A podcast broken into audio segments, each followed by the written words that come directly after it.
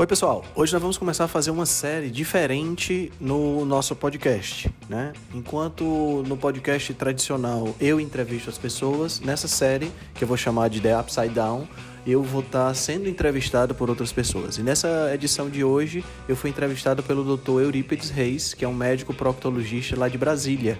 Né? Então a gente conversou um pouco sobre eh, nutrição evolutiva, conversamos sobre as falhas na formação de nutrição, sobre a influência da indústria farmacêutica e da indústria de suplementos por cima da, da, das pessoas, como a indústria dos alimentos ultraprocessados acaba mexendo e hackeando com a nossa mente para que a gente coma sem parar. Então essa foi, foi uma experiência muito legal de ser entrevistado pelo Dr. Eurípides e eu espero que vocês gostem.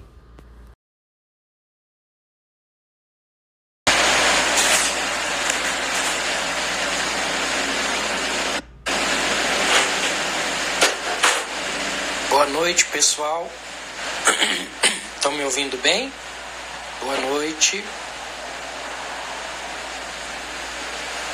Se estão me ouvindo bem, dá um, manda um joinha aí para mim, para saber se estão ouvindo bem. O Henrique já apareceu. Vou chamá-lo para a gente dar início à nossa live.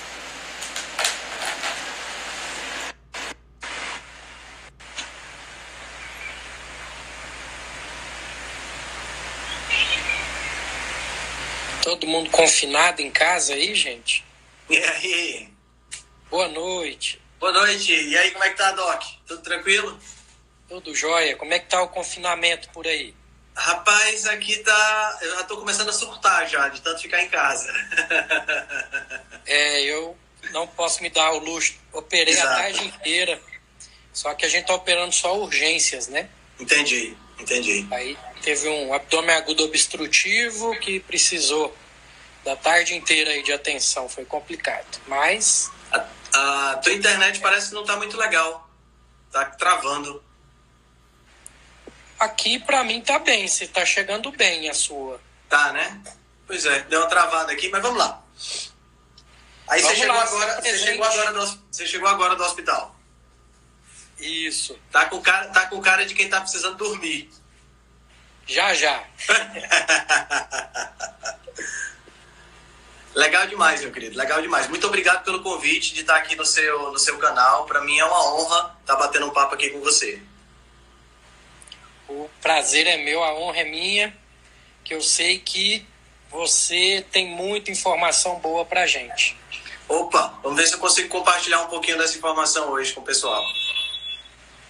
Vamos lá, se apresente, fale um pouquinho de você, para o pessoal saber quem é você. Show de bola. Bom, para quem não me conhece, eu sou o Henrique, Henrique Altran. Eu estou falando de Fortaleza, no Ceará. E, bom, eu comecei a. a na verdade, eu, eu sempre tive uma paixão por biologia, né? Eu gosto sempre de contar essa história. Quando eu tinha oito anos de idade, a professora, a tia Helena, lá na segunda série, nem existe mais isso hoje, eu acho. Ela pediu para pediu para os alunos fazerem duplas e darem uma aula sobre o que quisessem, sabe? Cada aluno ia ter 5, é, 10 minutos para falar sobre o tema que quisesse. Eu lembro demais que eu me, me juntei com meu amigo Daniel da época e a gente acabou falando por 45 minutos sobre insetos. Então, aí foi é a primeira experiência que eu me lembro de começar a gostar dessa dessa área de biologia, dessa coisa toda, entendeu? E, assim, daí para a gente começar ao magistério, que foi, é, assim, a minha primeira carreira profissional, foi só um pulo, né? Eu, na sexta série, eu tive uma grande influência de um professor de biologia muito bom aqui em Fortaleza, e aí uniu o útil ao agradável. A gente estabeleceu uma boa amizade, né? E eu comecei a dar aula com apenas 17 anos de idade. Eu comecei a dar aula já na, na, no ensino médio com 17 anos de idade. Não estava nem na faculdade ainda, era tipo umas aulas de reforço, mas já dava para ter uma experiência de sala de aula, né? Quando eu passei no vestibular para biologia, em 1993, eu acho que tem um bocado de gente que está assistindo que não era nem nascido na época, né? Já faz um tempão. Quando eu passei para o vestibular para biologia, eu comecei então a dar aula oficialmente, né, num colégio que hoje nem existe mais aqui em Fortaleza, o Colégio Estúdio, e essa, essa, essa, esse background em biologia é uma coisa que eu acho que falta muito nessa questão da formação em saúde, que a gente vai falar um pouquinho mais na frente, né? Porque quando você estuda biologia, você entende um pouquinho mais sobre a questão da evolução, a evolução dos organismos vivos. Então você entende mais as suas origens e você percebe a, a, a, o descompasso que existe entre a genética que a gente tem hoje e o ambiente que a gente que a gente está vivendo, né?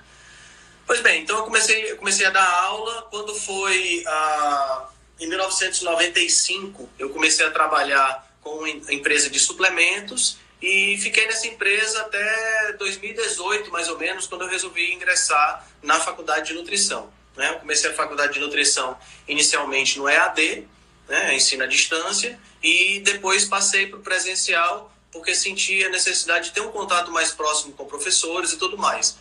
Não mudou muita coisa, infelizmente, tá? Porque a formação hoje é uma. A gente vai falar sobre isso também, mas é uma questão que ainda me, ainda me preocupa muito a formação na área de saúde, mas principalmente a nutrição, que é o meu curso aqui no nosso país. Né? Eu comecei a, a investigar essa questão do low carb, né? a conhecer um pouco mais sobre essa estratégia em 2017. Né? Foi quando eu tomei conhecimento do, do, do material do Rodrigo Polesso, do, do Dr. Souto. Né? Eu acho que todo mundo que começou a fazer alguma coisa com low carb começou com essa, com essa, com essa dupla, né? Comecei a escutar os podcasts do Tribo Forte e, assim, depois que eu comecei a escutar o podcast da Tribo Forte, um mundo totalmente novo se descortinou dentro da minha, dentro da minha, da minha visão. Porque até então tudo que eu conhecia sobre perda de peso era sobre gerenciamento de peso era matemática. Se eu quisesse perder peso, bastava comer menos do que aquilo que eu gastava, né? Então era comer menos e se exercitar mais, estava resolvido e você conseguia perder peso. Não que isso seja algo que esteja errado. Eu particularmente acho que isso é fundamental. Até, até perde peso, né, Henrique? Mas você morre de fome, né? Exatamente. Ou morre de fome, não tem uma perda de peso duradoura, não tem não tem mudança de hábito, né? E, e, e, perde massa magra e uma série de outros problemas, né? Então, quando eu comecei a, a, a, estudar sobre esse universo low carb, eu comecei a me empolgar ainda mais com essa questão da nutrição, né? Foi quando eu entrei na faculdade com esse objetivo. Eu era uma pessoa completamente viciada, eu nunca fui uma pessoa gorda, né? Nunca fui uma pessoa obesa. Eu, pelo contrário, eu sempre fui muito magrinho. Eu pesava, durante toda a minha adolescência e início de vida adulta, eu pesava entre 60 e 63 quilos. Né? Ou seja, eu era muito leve, eu tenho 1,72m. Então, sempre fui muito magrinho. Só que, com, com a entrada na indústria de suplementos e com a vontade de ganhar peso, eu comecei a comer mais e comecei a usar suplementos, né? Suplementos de proteína e tudo mais, com o objetivo de ganhar massa magra. E aí não é que eu tenha engordado, mas eu enchei para 81 quilos. Né? Então eu saí de 60 quilos mais ou menos para 81. Assim, eu de, de, de roupa, né? Às vezes eu botava um terno, alguma coisa do tipo, eu ficava super elegante, né? Porque você né, aparenta estar tá com uma, uma, uma certa complexão física legal. Mas eu não estava legal, não estava não tava como eu gostaria, entendeu? A composição corporal não estava boa. Eu estava com quase 30% de taxa de gordura. Para a idade era muito né? Isso foi o que há 5, 6 anos atrás, eu tinha 35, 40 anos, então não era, não foi uma coisa legal. Provavelmente, aí, Henrique, você estava inflamado também, né? Sim, sim, sem dúvida, porque eu não cuidei da, não cuidei da alimentação, entendeu, Eurípides? Eu, eu é, comia o que vinha pela frente, eu não tinha preocupação com se era refrigerante, se era suco, se era carboidrato refinado, eu estava comendo tudo. É aquela, é aquela velha história que a gente vê muito com atletas de bodybuilding. Hoje vê bem menos, porque hoje os atletas de bodybuilding eles preferem fazer um off mais limpo, né? Eles preferem ganhar peso entre os campeonatos de forma mais limpa, porque fica cada vez mais difícil limpar esse, esse, esse excesso de gordura que você ganha. Então, na minha, no meu caso, eu, eu uh, ganhei esses 20, 21 quilos e, assim, a maior parte realmente foi gordura. Né? Tanto é que quando eu comecei na low carb, em 2017, rapidamente eu perdi 10 quilos. Tá entendendo? Aí consegui manter meu peso na casa dos 70. Então, no final das contas, eu tinha ganhado 10 quilos de massa magra e 10 quilos de gordura junto. Né? E assim, estava inchado, não tava, o abdômen não estava definido. E apesar ter sido sempre magro, sempre que quis ter um abdômen um pouco mais definido, né? Então, isso aí foi uma coisa que me, me machucou bastante. Mas assim, a perda de peso foi super tranquila. Uh, a, a, mudança na composição corporal foi super tranquila. Faltava só um pequeno detalhe para eu ficar do jeito que eu queria, era me livrar da compulsão por doce. Que essa daí foi a parte mais, mais complicada, né? Porque Uh, a gente, a gente que, que, que tem essa. Você, você teria alguma dica para o pessoal também que tem esse problema com doce? Minha esposa está assistindo e ela tem esse problema. Tenho, tenho sim, porque assim, Eurípides, é, eu já tinha tentado de todas as alternativas em relação a essa questão de compulsão por doce, trabalhar com é, moderação, comer com moderação, sabe? É, força de vontade, estudar sobre força de vontade. Tem um livro que eu, que eu li que eu achei muito bom, que é Os Desafios à Força de Vontade. Esse é um livro fantástico. E me ajudou bastante. No entanto, faltava a, a, a abordagem que eu só vim compreender e tomar a atitude de, de usar com o, o, os áudios do Dr. Souto entendeu? Quando, quando ele fala, e ele continua falando isso, é, você não diz para um alcoólatra tomar cerveja moderadamente, né? Você não diz para um fumante fumar moderadamente. Você abole aquilo ali da vida do cara para poder ele é, é, conseguir se livrar do vício. E mesmo assim, ele não volta a ter contato com, a, a, com o, objetivo, o objeto do vício, o objeto da, da, da compulsão, né? Então, para mim, foi o mês de fevereiro de 2018 que foi muito marcante. Eu, logo depois do carnaval, eu não estava me sentindo bem, exagerei muito no carnaval nessa questão de doces, e eu disse: agora eu vou parar e vou parar por completo. Então, não só parei, eh, Eurípides, aqui que está, aqui que tá, para mim, foi a parte que mais foi importante dentro dessa, dessa, dessa ideia. Eu não parei apenas o doce açúcar. Eu parei o doce artificial sem calorias também. Então eu passei oito meses sem colocar nada de doce na minha boca, nada mesmo, nem fruta, nem adoçante de qualquer natureza, nem açúcar, nem chocolate 85%, nada. Eu não colocava nada de doce. Eu passei a, a viver sem o sabor doce na minha vida. E eu quero te dizer uma coisa, meu amigo, foi, não foi fácil, viu? Não foi fácil. Para uma pessoa compulsiva uh, é, é complicado. E para uma pessoa compulsiva que na época era casado com minha ex-esposa e que a sogra faz uns bolos assim maravilhosos e só eu tinha esse problema em casa, quer dizer, então não ia deixar de fazer o bolo por minha causa, né? Então foi um negócio assim muito, muito, muito complexo. Eu fiquei, eu passei, é... ó a Gabi aí. Obrigado, amor. A Gabi é a minha namorada e coautora do livro Cozinha Ancestral. Né? A gente vai falar um pouquinho sobre ele já já. E eu passei oito meses sem tocar em doce, Eurípides. A, a, coisa foi tão assim que quando eu resolvi voltar a, a, comer doce, foi em outubro do mesmo ano, né, outubro de 2018, eu, eu coloquei uma, uma fatia de bolo para mim e não comi metade dessa fatia entendeu? Justamente porque simplesmente aquele sabor já não era um sabor que me seduzia. Então hoje eu consigo ter um certo controle. Henrique, você descontrola de vez em quando? Descontrola de vez em quando. Teve uma, uma vez, a Gabi tá aqui que não vai deixar eu mentir, a gente estava lá na casa dela e ela tinha feito, a, a Neidinha tinha feito uma sobremesa absur absurdamente maravilhosa lá e eu me descontrolei, comi quase metade da sobremesa sozinho. Passei muito mal, mas assim, é uma coisa que acontece uma vez por ano, entendeu? Eu não tenho mais aquele descontrole que eu tinha sempre. Toda vida que eu ia para o aniversário, toda vida que eu ia para um casamento, para alguma coisa que tinha docinho, era motivo para eu comer doce demais e para eu ter essa, esse descontrole, né? Então isso aí desapareceu. E aí daí para a gente sair de low carb para cetogênica foi foi só um pulo, né?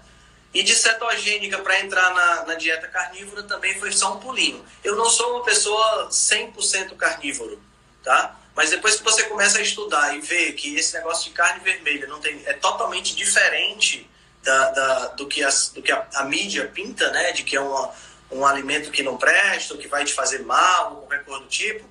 Então, eu comecei a comer, eu comecei a, a, a trabalhar bem mais com essa alimentação. Hoje, 95% da minha alimentação é carnívoro. Raramente como vegetais. Quando como é porque eu faço uma pizza e coloco uma pizza, uma pizza forte, né, como o Rodrigo chama, ou uma pizza com a massa feita de frango e tal. Aí eu coloco, sei lá, um, tomate, uma coisa do tipo. Mas, de regra, a alimentação é puramente carnívora.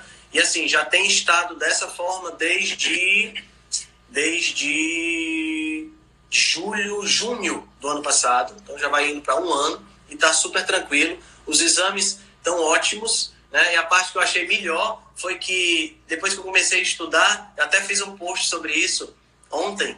É, a, a, a, o meu colesterol sempre foi um colesterol muito baixo. E antes de eu, de eu entender que isso não era, não era interessante, eu achava que isso era uma vantagem para mim, entendeu? Aí depois que eu entendi que, que você tem um colesterol não abaixo dos 160, como os exames querem que você, como os cardiologistas querem, né? Mas tem um colesterol total um pouquinho mais alto, eu consegui finalmente aumentar meu colesterol para 234 no último exame. Fiquei tão feliz, você não tem noção. e quando eu, quando eu falo isso, o pessoal fica achando estranho. Pegando o gancho aí nesse, nesse assunto, que você segue uma parte da nutrição não muito ortodoxa. Sim, sim. E provavelmente deve ter, igual o Rodrigo Polesso já falou lá no Tribo Forte, teve relatos né, de, de alunos sofrendo bullying dos professores, ou então tenta conversar com o professor, argumentar, esses professores não têm argumentos porque já tem aquela coisa pré-pronta na cabeça. Isso. Como é a sua experiência com, com essa parte aí? Ah, bom, quando eu estava dentro da minha formação na área de nutrição, né, eu, eu comecei nutrição na forma EAD, como eu falei, em 2018, né? Então, em 2018 eu comecei a assistir aula em casa, eram videoaulas, eu só ia para a faculdade ver as aulas práticas. Até aí eu não tinha tido nenhum problema, né? Eu fiz umas amizades muito legais com as outras pessoas, porque a turma EAD, Eurípides, é uma turma que é um pessoal mais maduro, de já seus 40 e tantos anos de idade, são poucos que são jovens, a maioria é casado, a maioria já trabalha, tem filhos, por isso que optaram pelo EAD, né? Porque não tem condições de juntar trabalho e faculdade ao mesmo tempo. E eu fiz umas boas amizades. Quando eu passei para o presencial, foi onde eu senti o maior impacto em relação a isso que você está falando. Porque eu passei a assistir aula e, e, ter a possibilidade de conversar com os professores, né?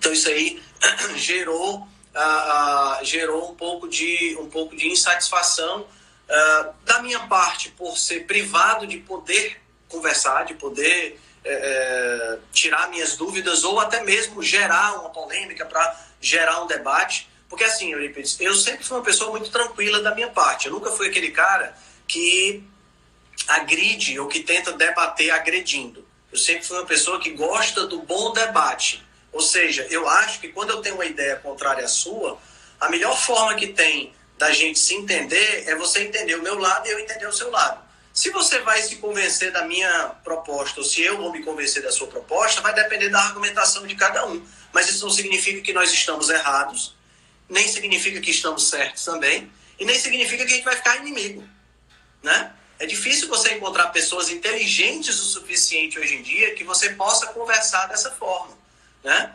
É, é muito complicado. Henrique, para você ter uma ideia, eu tenho feito uns repostes, né, de posts seus e já causamos algumas polêmicas ali. O, o repost de hoje que eu coloquei, que é, é o que eu faço na minha vida. Garanto minha nutrição, primeiro com a proteína de qualidade, uhum. aí coloco a perfumaria, que são tomate, que eu gosto de tomate, eu como tomate, Pronto. uma verdurinha, um negocinho tudo. E o pessoal ficou abismado, falou, gente, mas nada de cereal, como que pode? Como se vive sem cereal? É. Eu falei, vive, se vive muito bem sem cereal. Pois é, pois é. Aí, primeiro, o, no ano passado, o segundo semestre do ano passado, foi meu primeiro semestre como aluno assistindo aula, né? Então, você imagina a situação, eu tenho 45 anos de idade, né? Aí eu tô sentado em sala de aula e a minha turma toda, o mais velho depois de mim, tem 20, 20 e poucos. Tem uma outra senhora lá que tem um pouco mais de idade, mas a maioria é novinha, né? E aí, de repente, eu tô, eu tô, eu tô aqui assistindo aula e uma professora fala que gordura saturada faz mal, né? E que causa infarto, essa coisa toda. Aí eu começo a argumentar com essa professora de que não era bem assim. A gente começa uma conversa legal isso aí despertou. É, é, assim, depois, depois que isso aconteceu, a, a, os alunos foram na coordenação reclamar que eu não podia fazer esse tipo de coisa porque eu estava atrapalhando a aula. Entendeu? Foi, foi isso aí. E assim, aí eu resolvi fazer o quê? Eu resolvi ficar calado. Entendeu? Infelizmente, eu acho que é, assim, a gente está num, num, ambiente, ah, como diz o, como diz a, a. Souto parafraseando, não estou lembrando agora o nome da pessoa, a nutrição é uma zona livre de evidências, né? Se perpetua a opinião de muitas pessoas, né? Se perpetua a opinião de muitas pessoas, se perpetua a opinião de muitas autoridades que simplesmente porque vestem um jaleco branco ou são de uma determinada faculdade, elas podem é, colocam coisas e a gente tem que manter essa tradição. Então eu disse, cara, melhor eu ficar calado, melhor eu ficar na minha, né? E não preciso, não vou precisar, é, infelizmente eu não posso debater na faculdade, né? Então o que eu tenho que fazer é, é escutar o que esses professores, o que as pessoas têm para falar. Não são todos, existem professores muito bons. Eu tenho pelo menos aí dos cinco professores das cadeiras presenciais que eu estou fazendo hoje, tenho três professores muito bons que vale a pena conversar, entendeu? Mas assim, é melhor eu ficar na minha e na prova eu errar para tirar 10. Entendeu? Foi a melhor, infelizmente foi a melhor alternativa que eu encontrei. E tem funcionado até agora. O que eu tenho observado é que devagarinho a, a, os alunos têm chegado até, os colegas né, de turma têm chegado até, até mim para tirar uma dúvida, para conversar uma coisa, conversar outra. Isso aí me deixa muito muito satisfeito, porque permite que eu coloque uma cimentinha de questionamento na cabeça de cada um deles, né? Uh, por conta, por conta dessa, dessas conversas. E assim, uh, particularmente, eu não, não tenho modéstia em falar nisso, eu sou uma pessoa que tira nota boa na faculdade, então isso aí acaba vendo, fazendo com que os professores vejam também o meu lado. Pô, você está tirando nota boa, de repente é um cara que vale a pena a gente conversar e vale a pena escutar e por aí vai. Então a gente vai fazendo esse jogo, né? Meio, meio, meio complexo, mas vai fazendo. Tenho que, tenho que lidar, por exemplo, com uh, professor, professor dizendo que não pode comer fígado porque tem muito colesterol, professor dizendo que tem que comer beterraba porque é uma fonte de ferro, né? Professor dizendo que gordura saturada dá doença do coração e por aí vai. Essas coisas aí eu já estou acostumado, eu já consigo escutar e não dá vontade de falar, entendeu? Porque a vontade que eu tinha no começo era já é, é, escutar e já rebater. Mas eu acho que a melhor estratégia é manter-me na manter-me calmo, manter na minha e daí depois a gente vê o que, é que a gente pode fazer. Mas é realmente às vezes pega pesado. É a solução, Henrique, que eu vejo é esse pessoal se aposentar e pessoas como você assumir é o que vai acabar acontecendo e invariavelmente, é, porque o que você fala é baseado em ciência. Você quer mostrar Exato. ciência o professor, ele não quer aceitar a ciência. Exatamente. Tem, tem, é, é, tem uma frase do Max Planck que diz que a ciência não progride por conta de novos estudos que são feitos que mudam a cabeça das pessoas que já estavam fazendo ciência mas que porque essas pessoas morrem e surgem outras novas com novas ideias que substituem as que morreram, né? Então, quer dizer, eu acho que infelizmente é isso que vai que vai acontecer. A gente precisa para a gente poder remodelar a, a, a nutrição, né? A gente precisa de pessoas novas que pensem de forma independente, que pensem fora da caixa, porque uma coisa que eu sempre priorizei na minha vida foi nunca ficar é, pensando junto com a maioria. Porque quando você pensa junto com a maioria, você acaba é, se resignando a escutar essa, essa maioria e ficar na mesma. Né? Quando você pensa fora da caixa, quando você vai lá pela, pela, pela periferia para pegar uma alternativa, para pegar um cisne negro, né? Para ver uma. Pô, como é que pode? Esse cara tá vivendo só comendo carne. Como isso é possível? Né? Como é que é possível se a gente vive num mundo onde é o contrário que as pessoas estão pregando? Estão pregando que você tem que comer só vegetais, né? ou a maior parte vegetais. E esse cara está comendo só carne e está muito melhor do que a, a, a, as pessoas que estão comendo, comendo vegetais. Tem alguma coisa estranha. Vamos, vamos entender isso aí? E não o contrário, e não demonizar a carne e achar que esse cisne negro não, não existe, né? Então, assim, infelizmente, dentro da nutrição a gente tem muito disso. E, e eu tenho observado que dentro da ciência, de uma maneira geral. A, a... Não, não, precisa ir muito longe, não, Henrique.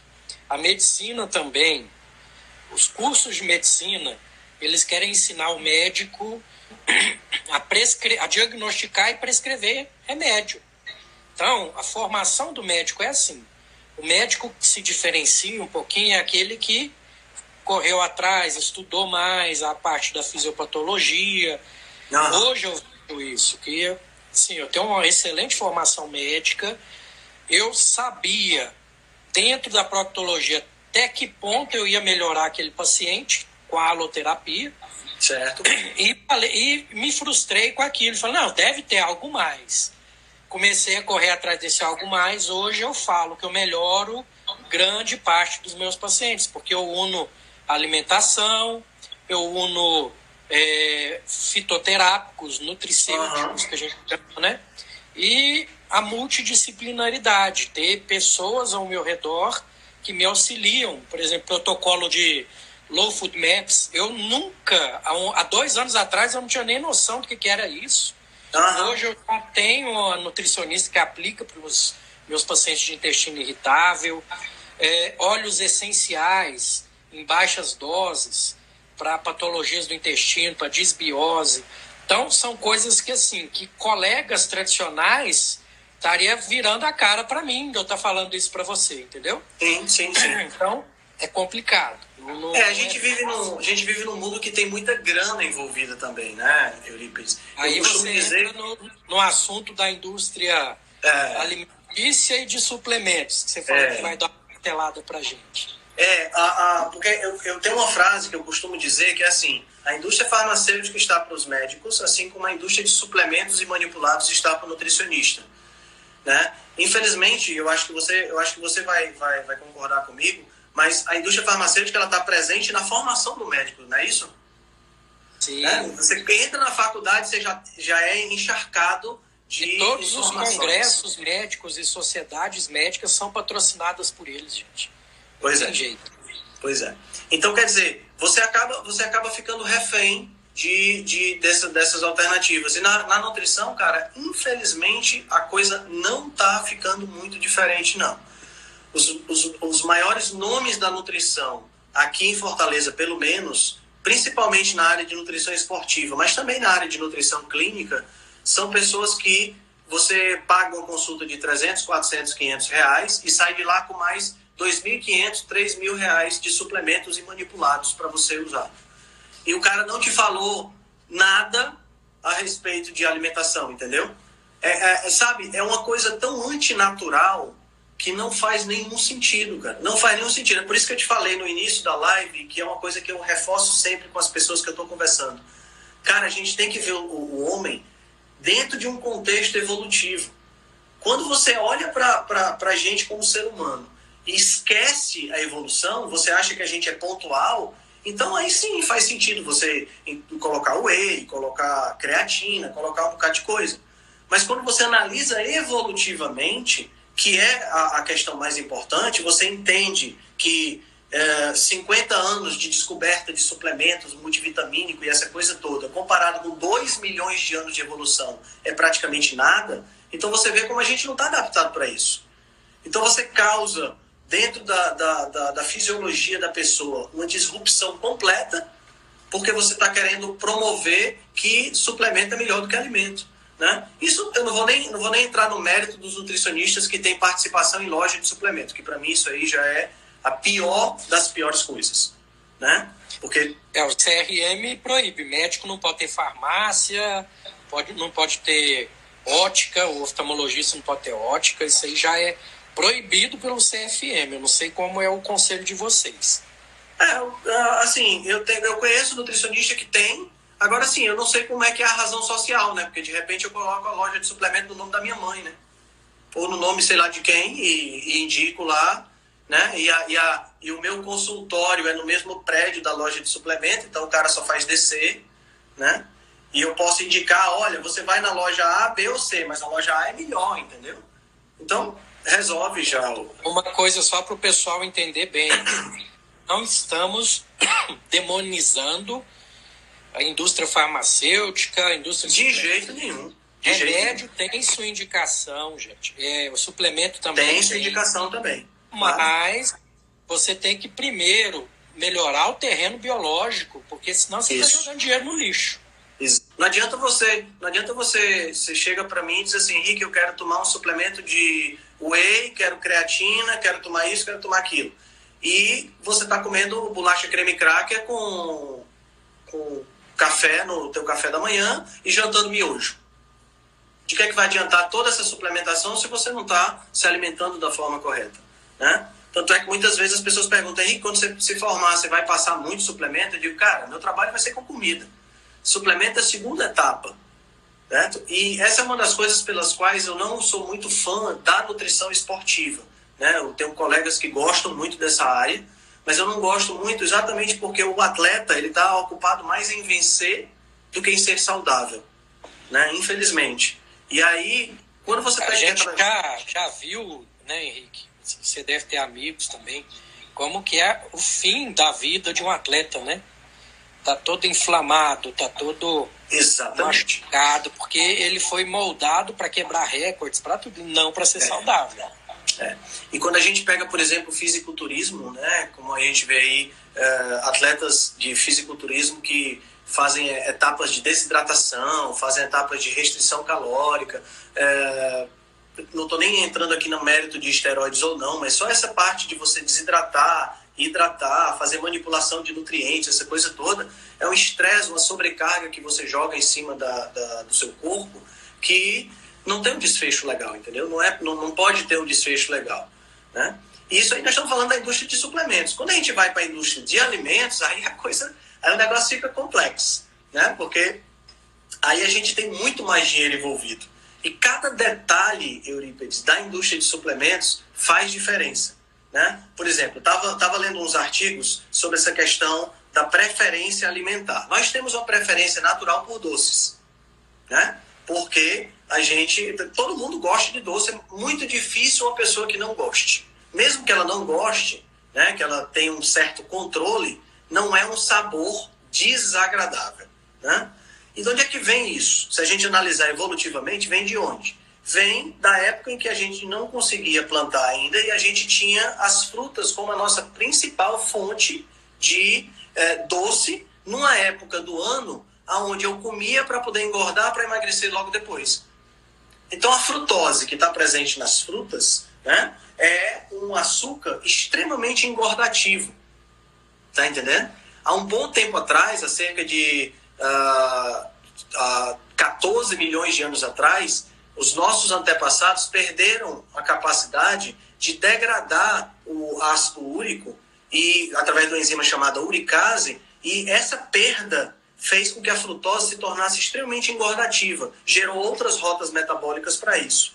E aí o que acontece é o seguinte: a gente comia frutose naquela época, na primavera, verão, que é quando o fruto amadurecia. Porque a gente vinha depois outono e inverno, onde a gente não tinha mais comida, e a gente ia emagrecer aquilo que a gente ganhou. Só que imagina que a evolução não previu que a gente ia estar banhado em frutose hoje. Tá entendendo? Então, a, a, é, é, isso que, é isso que é interessante você analisar do ponto de vista evolutivo.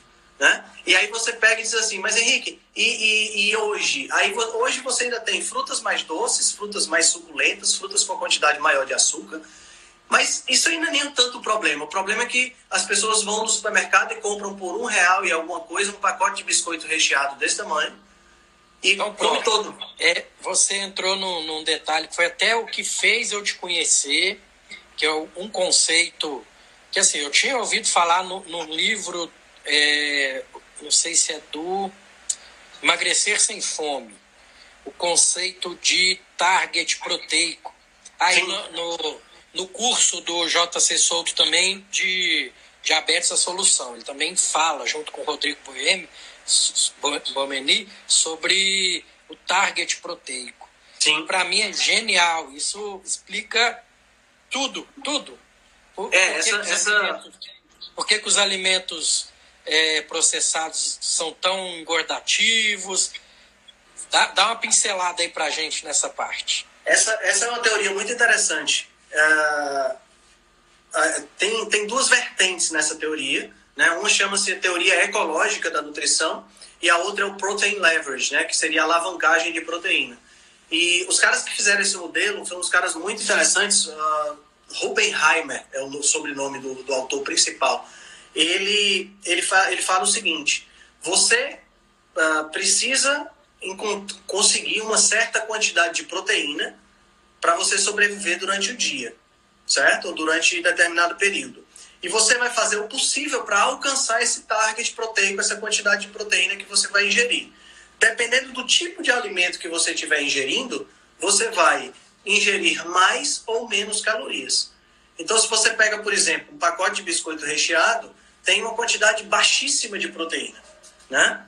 Então você vai comer aquele pacote de biscoito recheado e vai ainda continuar com fome porque você não atingiu a quantidade de proteína que você Além precisava de ser super palatável, né? Você vai Extremamente. comer, comer mas é, mas é interessante, é interessante, é, Eurípides, você pensar, você falou uma coisa interessante agora. É, é hiperpalatável o biscoito recheado. E por que, que ele é hiperpalatável? Por conta da mistura de carboidrato, de açúcar, com a gordura. E por que, que essa mistura é uma mistura hiperpalatável? Porque é uma mistura extremamente rica em calorias. E o que é que faltava para a gente quando a gente estava na época das cavernas? Caloria. Caloria era difícil de encontrar, entendeu? Então, quando você matava um animal, na, na, você encontrava caloria onde? Na gordura. Quando você encontrava uma mangueira repleta de manga, meu amigo, você sentava embaixo daquela mangueira e só parava de comer quando estava passando mal. E na natureza, Henrique, não tem nada que seja Exatamente. muita gordura e muito carboidrato. Exatamente. Só, o alimento feito pelo homem.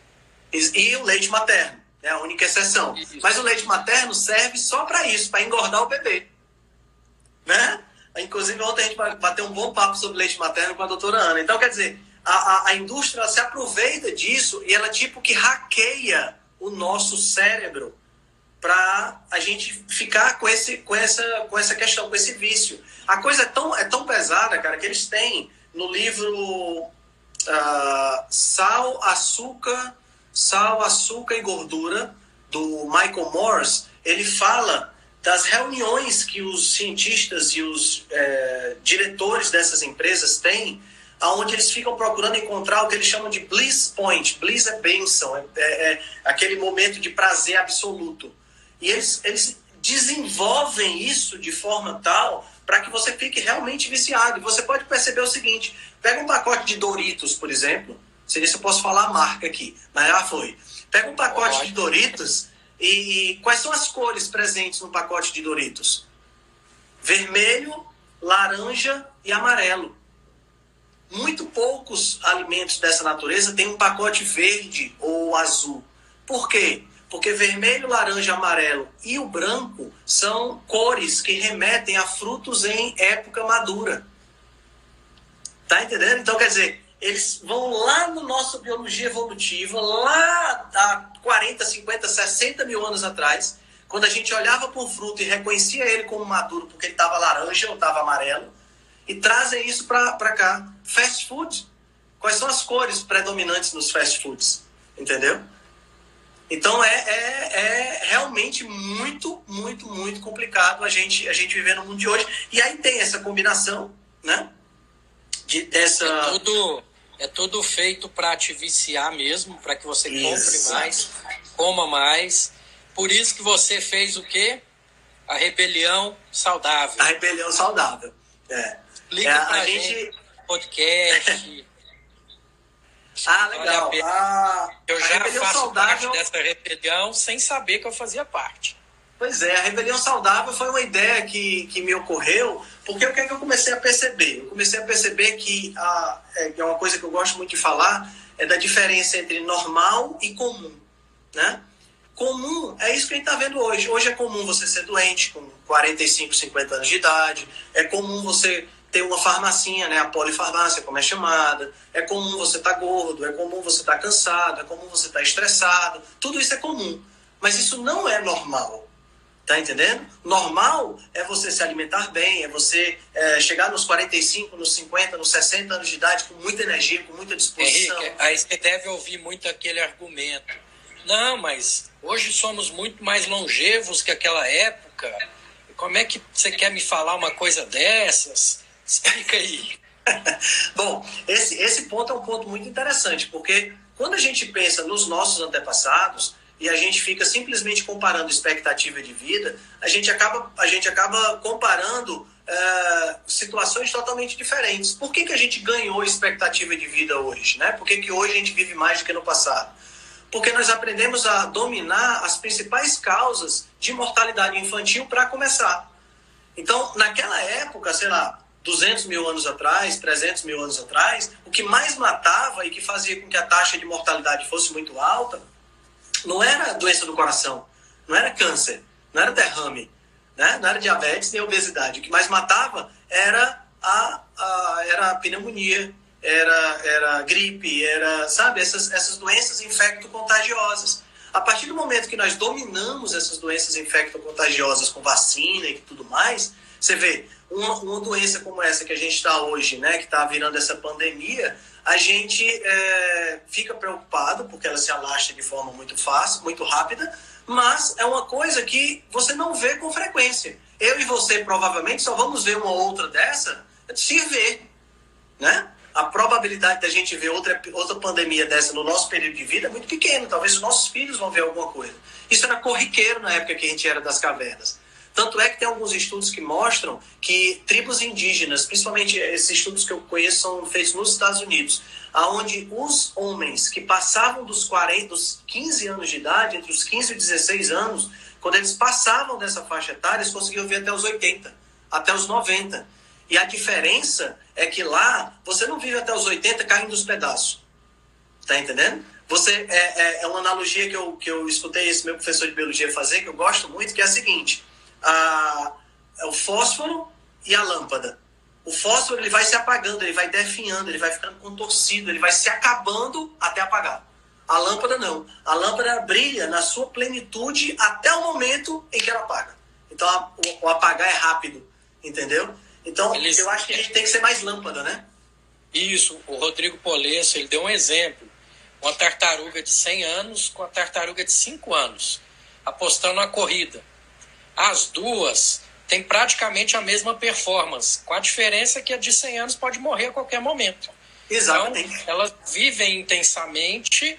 Exatamente. É, o, tanto, o tempo possível que elas conseguem. E eu tenho um, um, outro termo que eu costumo falar para o paciente. Se você quer viver até os 100 anos limpando a própria bunda ou com alguém limpando a sua bunda? Exatamente. É isso aí. Essa é, é a diferença. Qualidade é de vida. É isso aí.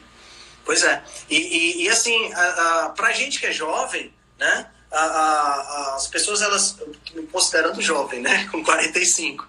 Mas as pessoas, elas não pensam no futuro, né? Hoje, assim, eu vejo muita gente que a gente conversa que não faz atividade física, não se alimenta direito e não estão muito preocupadas com a vida. Só que aí elas pensam, elas esquecem que quando elas estiverem com 60, com 70 anos de idade, para se levantar da cama é um esforço. Tá entendendo? Para você levantar da cama, para você fazer isso, para limpar a própria bunda.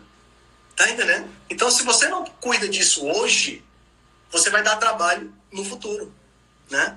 Então, a rebelião saudável que você que você perguntou foi exatamente isso, a ideia da gente sair dessa dessa questão comum né? a gente se rebelar contra um sistema que torna a gente doente, contra um sistema que te oferece, cria uma demanda, né? te joga, por exemplo, um fast food, né? e depois te joga um remédio para diminuir os efeitos desse fast food para que você possa continuar comendo fast food e tomando o remédio. Né? Então a ideia da rebelião saudável começou exatamente aí. Então o mote da rebelião saudável qual é? Ser saudável é a melhor maneira de se rebelar contra o sistema. A Sara está perguntando como é que a gente pode fazer parte dessa rebelião. Sendo saudável, não tem, não tem, sabe? A, a, ser saudável é fazer parte da rebelião, é pensar fora da caixa, é, é estar procurando encontrar alternativas que vão te deixar cada vez melhor. É não fazer parte da estatística, né? No último podcast da Tribo Forte, o Polesso falou que ah, as estatísticas nos Estados Unidos são péssimas, 42% de obesidade, Eurípides, 42% de obesidade. O sobrepeso está chegando em 80%. Ano passado, ano passado saiu um estudo que mostrou que 87, 88,2% da população norte-americana tá, é, tem algum sintoma de síndrome metabólica, ou seja, ninguém está saudável nos Estados Unidos. E qual é a tendência da gente estar dentro dessa, dessa estatística? É muito grande. O Brasil segue né, o, o ritmo dessa, dessa, de, desse país. Então a gente tem que cuidar disso. E é, eu acho que é esse trabalho que a gente faz, entendeu? O trabalho de fazer essa divulgação. Então, a ideia é parar, é parar de maquiar isso. aquela questão do, do gordinho saudável que não existe, gente. Não Exatamente. Existe saudável, tá? Exatamente. Tá andando ali numa corda bamba a qualquer momento, uhum. ladeira abaixo. E passar a ter em suas mãos a sua saúde. Não Sim. depender de terceiros isso é você se rebelar contra o sistema. Exatamente. O sistema quer você na mão dele. Você fazendo dessa forma, assumindo a responsabilidade da sua saúde, já é 80%. Você já vai Exatamente. dizer assim, é, é, ladeira acima, né? Para não falar ladeira abaixo. Aí dentro é, exatamente. A, a, você assumir a responsabilidade. Isso. Dentro desse contexto, eu falei. Sendo saudável, não tem, não tem sabe? A, a, ser saudável é fazer parte da rebelião, é pensar fora da caixa, é, é estar procurando encontrar alternativas que vão te deixar cada vez melhor. É não fazer parte da estatística. Né? No último podcast da Tribo Forte, o Polesso falou que ah, as estatísticas nos Estados Unidos são péssimas, 42% de obesidade, Eurípides, 42% de obesidade. O sobrepeso está chegando em 80%. Ano passado, ano passado saiu um estudo que mostrou que 87, 88,2% da população norte-americana tá, é, tem algum sintoma de síndrome metabólica, ou seja, ninguém está saudável nos Estados Unidos. E qual é a tendência da gente estar dentro dessa, dessa estatística. É muito grande, o Brasil segue né, o, o ritmo dessa, dessa, de, desse país. Então a gente tem que cuidar disso. E é, eu acho que é esse trabalho que a gente faz, entendeu? O trabalho de fazer essa divulgação. Então, a ideia é parar, é parar de maquiar isso. aquela questão do, do gordinho saudável que não existe, gente. Não Exatamente. Existe saudável, tá? Exatamente. Tá andando ali numa corda bamba a qualquer momento, uhum. ladeira abaixo. E passar a ter em suas mãos a sua saúde. Não Sim. depender de terceiros. Isso é você se rebelar contra o sistema. Exatamente. O sistema quer você na mão dele. Você fazendo dessa forma, assumindo a responsabilidade da sua saúde, já é 80%. Você já vai Exatamente. dizer assim, é, é, ladeira acima, né? para não falar ladeira abaixo. Aí dentro é, exatamente. A, a, você assumir a responsabilidade. Isso. Dentro desse contexto, eu de antemão fui um, do, um dos primeiros a ler o seu, seu livro, que eu achei excelente, muitas informações top lá dentro, fora as receitas, né? Receitas, vamos dizer assim, básicas, mas de alimento de verdade. Vamos sim, falar um pouquinho sim. do seu livro? Claro, claro. É, bom, dentro então da Rebelião Saudável surgiu essa ideia do livro da cozinha ancestral, né?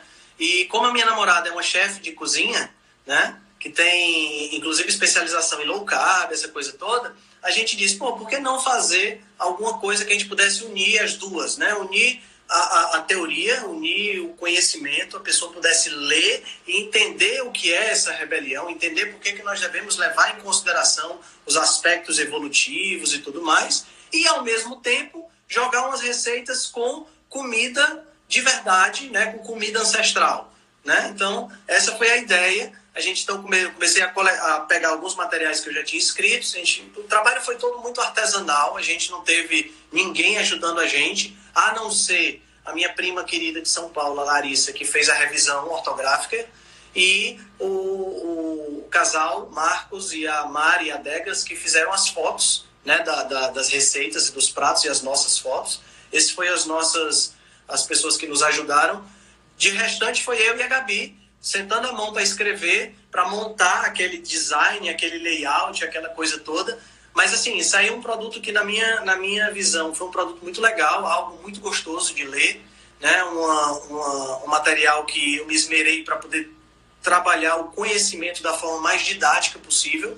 E as receitas também a gente fez todas elas, experimentamos cada uma, né? chegamos no ponto de cada uma para que a gente pudesse estar divulgando dentro do, dentro do material. E o material está aí disponível gratuitamente para você baixar. Excelente, excelente. Eu super indico. Tem alguma receita em especial aí que você destacaria para o pessoal para fazer nesse período de quarentena aí, já que está todo mundo em casa mesmo? Olha, já que a gente está em casa, em período de quarentena, é, a minha sugestão é a gente trabalhar, fazer o caldo de ossos, né? Porque o caldo de ossos demora um bom tempo para fazer, você precisa de pelo menos seis horas de, de, de panela de pressão para poder o caldo de ossos ficar do ponto mesmo, para extrair todos os nutrientes daquele, daqueles ossos. Então, assim, é uma coisa que o pessoal normalmente fica que não, não, tem preguiça de fazer, porque são seis horas, tem que deixar, tem que ver de hora em hora a água que está evaporando para repor essa coisa toda. Pô, aproveita que você está em casa, vai ler o livro e de hora em hora você vai lá na panela né? E faz a e faz a, a, a e faz a, o caldo de ossos é uma boa ideia. Eu é assim, eu sou um cara, uh, Eurípides, que eu, eu eu não como muito, entendeu? Eu sou, vou botar aqui o endereço da, do link. Esse é o link para vocês baixarem o livro, tá? Eu sou um cara que não como muito. Então, assim, se eu tiver ovo e carne, eu tô tranquilo. O pessoal tá desesperado indo pro supermercado para pegar papel higiênico, para pegar isso, para pegar aquilo, para pegar aquilo outro. Cara, o meu estoque é de ovo e carne, o resto está resolvido. Pronto, já. Ovo, carne, fígado. Tá fígado. Mais do que resolvido. É. é isso aí. Tem, é isso aí. Tem algum. Se pudesse, a gente ficava aqui a noite inteira, Henrique. Porque ah, sim, com certeza. Muito, tem muito. E eu sei que você tem um conhecimento vasto, sabe? Então, obrigado. tem algum recado final aí para a gente fechar para o pessoal? Uh, galera, assim, eu eu tô no início da minha da minha revolução, da minha rebelião, entendeu? A gente tá precisando de cada vez mais pessoas que possam divulgar essa mensagem, né? Eu acho que seguir pessoas assim que nem o Dr. Eurípides, seguir pessoas que nem uh, o Dr. Souto, o Rodrigo Polesso, né? São, é uma coisa muito importante para você se inteirar do que existe de ciência, mas para mim a parte mais importante, Eurípides, é a mensagem que eu queria deixar afinal, é trabalhar com o ceticismo inteligente. Né? É você desconfiar daquilo que você está recebendo de informação. Não é aquele desconfiar, eu não acredito e pronto. Não. É aquele desconfiar no sentido de deixa eu ver de onde é que vem essa informação. Será que isso é verdade? Deixa eu ver, verificar, deixa eu dar uma estudada e experimentar, entendeu? muito das coisas que eu estudei, eu experimentei em mim. E algumas eu vi que funcionava, outras eu vi que não funcionava. Não falei no começo, mas eu fui vegetariano por dois anos. E eu vi que não funcionava. Então foi a partir daí que eu comecei a desconfiar dessa história de vegetarianismo, de veganismo, entendeu? De que não, não era a, a melhor estratégia. Então eu acho que a gente tem que partir dessa, dessa prerrogativa, de que nós somos independentes e ninguém quer cuidar mais da nossa saúde do que a gente mesmo eu acho que é a partir daí que a gente começa a cuidar da nossa saúde, ser, é, fazer parte dessa rebelião realmente. Excelente, Henrique. O, o, o seu presente, que é o livro, já está a caminho, viu? Oh, maravilha! É, leia, quero críticas, críticas são sempre boas. O seu livro está excelente, é, divulgo para todo mundo. Depois você me manda o link, que eu vou colocar na minha Linktree também, tá? Pra tá certo, muito obrigado. Aí o pessoal ter acesso ao seu livro. E tamo junto, cara. O que precisar de mim, porque eu faço essas lives primeiro, que eu sou egoísta, que eu quero sugar conhecimento de pessoas que são muito boas e fazer amizades também, cara. Claro. Amizades pra claro. vida toda aí. Com toda certeza, com toda certeza. A gente ainda vai se encontrar em algum, em algum lugar aí. Não sei se você vai estar no Brasil Low Carb, Júnior? Se, se, se essa história, se essa história do, do, vírus tá meio Eu complicado. queria ir, mas tá enrolado, porque eh, somos responsáveis por três prontos-socorros aqui de cirurgia geral, Eu sei como sabe? é. Ausentar não, não tá fácil. É, não dá certo, né? Mas a gente se encontra. Eu tenho uma tia que mora em Brasília. Quem sabe uma vez, qualquer dia, quando eu for por aí, a gente vai acabar se encontrando para bater um papo e comer um churrasco. Então fechou. Fechou demais, cara. Muito obrigado pela, pelo tempo que você, que você me permitiu estar aqui, por ter me convidado para estar aqui conversando um pouquinho. Muito grato e eu sempre falo para todo mundo, carpe diem Isso. e gratidão. Eu que agradeço. Obrigado, Eurípides. Um abraço, hein?